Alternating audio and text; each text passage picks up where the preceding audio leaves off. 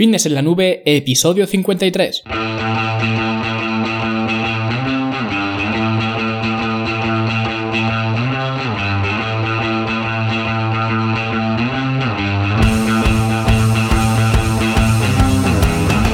Bienvenidos a todos un viernes más aquí a vuestro podcast A Fitness en la Nube, donde hablamos de fitness, de nutrición, de entrenamiento y donde cada viernes, cada semana os traigo las técnicas, los trucos, los consejos, las herramientas y como lo queráis llamar para que construyáis un mejor físico y tengáis un estilo de vida más activo y más saludable.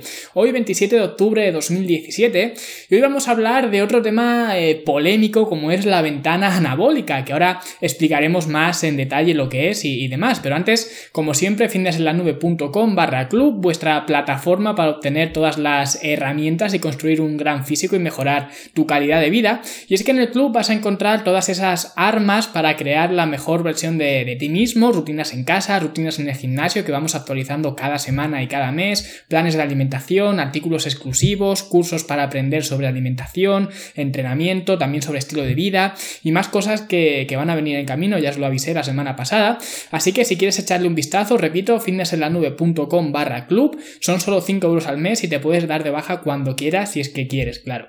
Y esta semana hemos tenido la clase del curso de entrenamiento y nutrición para personas de más de 40 años y hemos visto la seguridad y la prevención de, lesiones en los entrenamientos, cosa que es muy importante porque mantener a raya las lesiones es eh, crucial si queremos seguir progresando, porque si estamos lesionados es cuando no vamos a poder progresar por muy buena que sea nuestra, nuestra rutina de entrenamiento, ¿no? Nuestra nutrición, nuestro descanso o lo que sea, ¿no? Así que echadle un vistazo porque seguro que, os va a gustar.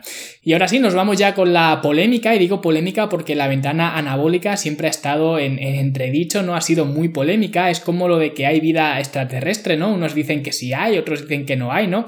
Y aquí pasa lo mismo, unos dicen que existe, otros dicen que no existe, pero todos tenemos esa inclinación, podríamos decir, hacia la ventana anabólica, ¿no? Todos, eh, más o menos los que llevamos tiempo en el gimnasio, eh, conocemos esta, esta leyenda, ¿no? De la ventana anabólica y hoy vamos a ver un poco más en profundidad de, lo que se trata.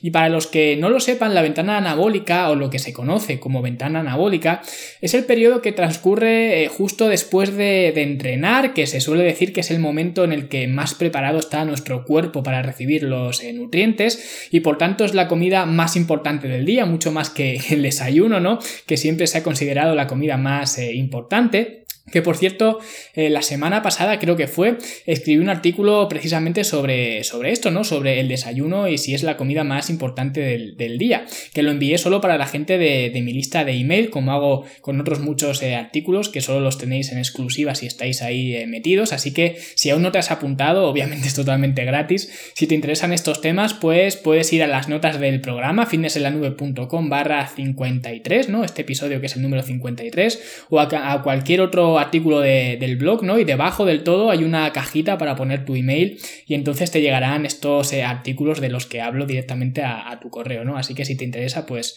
ya sabes cómo apuntarte.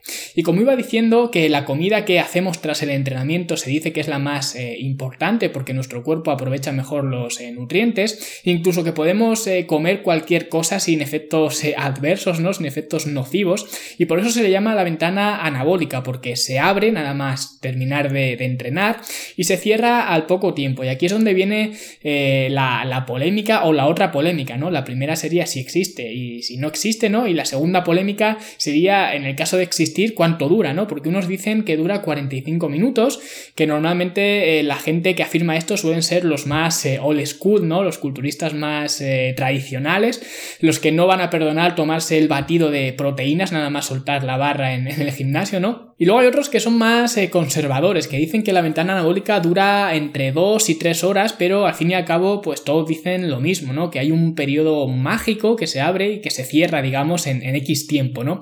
Donde somos más receptivos a los nutrientes, principalmente porque nuestra síntesis proteica eh, aumenta, ¿no? Y eso eh, nos hace ser capaces de crear más músculo en ese periodo, ¿no? La síntesis proteica básicamente es que somos capaces de coger más proteína para reconstruir la masa muscular que hemos deteriorado con con los, eh, con los entrenamientos. Por eso se cree que este periodo de la ventana anabólica es tan valioso porque se abre y se cierra y es muy valioso porque se abre muy rápido o más o menos rápido dependiendo de las, eh, de las creencias, ¿no? Esto es como la religión y por eso eh, las compañías de suplementos pues no se han podido resistir y quedarse fuera de esta, de esta leyenda, de esta ventana anabólica, ¿no? De hecho, a las compañías de suplementos son a las que más le interesa que esta ventana anabólica exista porque normalmente lo que te van a vender ellas son en polvo que son eh, fáciles de digerir o incluso predigeridos porque saben que en circunstancias normales no pueden competir con la comida real, pero saben que la comida real tarda más tiempo en ser absorbida y en digerirse, que realmente es una ventaja, ¿no? Pero eh, esto es lo que ocurre con la comida real, mientras que sus productos se digieren súper eh, rápido, por lo que la industria de los suplementos le interesa que la ventana anabólica exista y que exista este periodo de tiempo limitado y cuanto más limitado mejor para poder meter todos los nutrientes que le hacen falta al cuerpo. Es para pensarlo, ¿no? Imaginad que sea verdad que la ventana anabólica eh, dura 45 minutos eh, abierta después de entrenar, ¿no? Por ejemplo, si en ese tiempo necesitas meter mucha cantidad de nutrientes, porque teóricamente es el momento del día en el que más los vas a aprovechar, ¿no? No podrías meter muchas eh, opciones para, para, comer, ¿no? No tendrías muchas opciones de comer comida sólida, me refiero, porque no vas a encontrar muchas cosas, muchos alimentos que en 45 minutos se hayan digerido y más aún si necesitas mucha cantidad, ¿no? Si eres una persona grande que busca, que busca ganar masa muscular, por ejemplo. Entonces es ahí donde entran eh, los suplementos que al ser muy fáciles de digerir, teóricamente, pues eh, otra vez son mejores que la comida eh, real para ese momento en concreto del día, ¿no? Que vamos a, a contrarreloj, ¿no? Para que no se cierre esa ventana anabólica. Y esto obviamente es falso. De hecho, hay varios estudios donde se demuestra, entre comillas, la ventana eh, anabólica o la existencia de la ventana anabólica. Y digo demuestra, entre comillas, porque esto lleva trampa, porque normalmente son estudios financiados por compañías de suplementos y si no lo financia, eh, no andará muy lejos. Por ejemplo, os voy a poner dos de estos estudios en las notas del programa, en las notas del episodio, para que veáis a lo que, a lo que me refiero.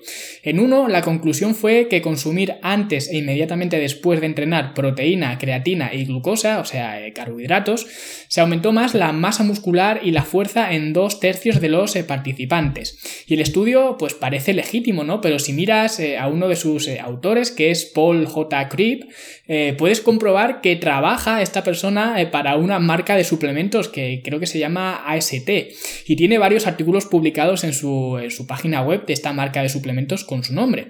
Entonces, este tipo de cosas son las que me hacen sospechar, ¿no? Sobre todo cuando el otro estudio al que os hago referencia es también del mismo autor, entre otros, y en este se demuestra que la proteína isolatada ayudaba a mantener la fuerza y potenciar la recuperación tras los entrenamientos. Qué casualidad también que el suplemento que se administró, ¿no? que se les dio a las, a las personas, a los sujetos del estudio, fue una proteína de AST, que es la eh, marca de suplementación, como he dicho, para la que trabaja esta, esta persona. ¿no? Y lo mismo es casualidad, pero yo por lo pronto no me fío mucho, soy bastante escéptico, podríamos decir, sobre todo cuando hay otros estudios que dicen lo contrario, sobre todo con el tema de la, proteína. Y es que os voy a dejar eh, tres estudios donde podéis comprobar que todo esto, los dos estudios anteriores, no se desmienten. Y básicamente en los tres estudios se viene a decir que no hay ningún cambio significativo ni en cuanto a masa muscular ni en cuanto a fuerza si se consume proteína justo después de entrenar o si se consume una ingesta adecuada de proteína a lo largo del día, ¿no? Que entonces realmente esto desmiente mentiría eh, la existencia de esta ventana anabólica. Y como siempre eh, vais a tener los estudios para que podáis echarles un ojo en las notas del episodio. Y esta última sería mi postura y yo no hago este tipo de, ensayos clínicos, yo solo trato de aplicar el sentido común porque para mí la nutrición es un juego de 24 horas donde cada hora cuenta y cuenta eh, por igual. Y si llega alguien intentando exponer que hay un momento del día con muchas más, mucha más importancia, con muchas más ventajas sobre los, los demás momentos, es que a los demás momentos se les está restando importancia y eso es lo que no me gusta porque, porque de esto es de donde nacen pues las amilopectinas, los voluminizadores, la proteína hidrolizada y todas estas eh, cosas, todos estos suplementos que ahora habrá muchos más, ¿vale? Yo hablo un poco de, de, memoria de cuando estaba metido en este, en este mundo de los suplementos que cada mes me dejaba un pastizal en suplementos que ya afortunadamente salí de ahí hace muchos años, pero para que veáis que hay muchísimos productos que tratan de potenciar esta ventana anabólica, ¿no? Para atender a una necesidad de meter más nutrientes más rápido para aprovechar esa, esa ventana que ya hemos visto que no existe, pero para algunas compañías pues sí que es muy rentable que exista y que exista por, por mucho tiempo, ¿no? Y para mí ya digo que esto es opinión personal, mi ventana anabólica considero que dura desde que termino de entrenar hasta que vuelvo a realizar el siguiente entrenamiento. Y por eso mi comida post-entreno es simplemente pues una comida eh, completa, una comida más.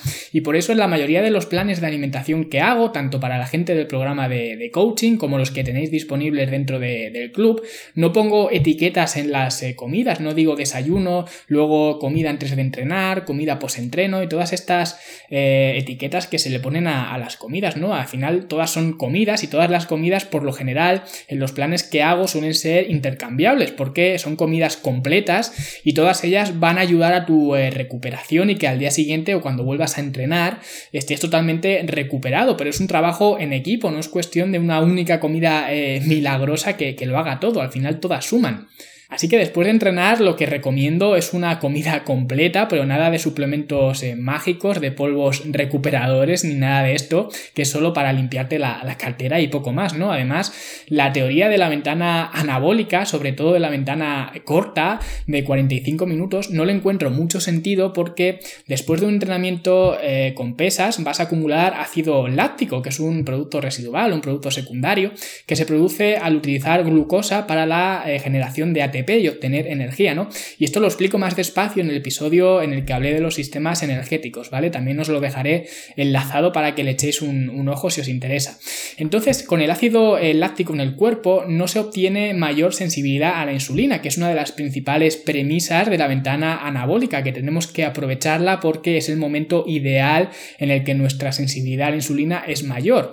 Pero justo después de entrenar esto no es así, porque eh, todavía se tiene que ir el ácido eh, láctico y es un proceso eh, relativamente corto, pero no es inmediato. Entonces, esa obsesión por tomarse el batido de Vitargo, ¿no? Justo al acabar de entrenar, no tendría ningún sentido.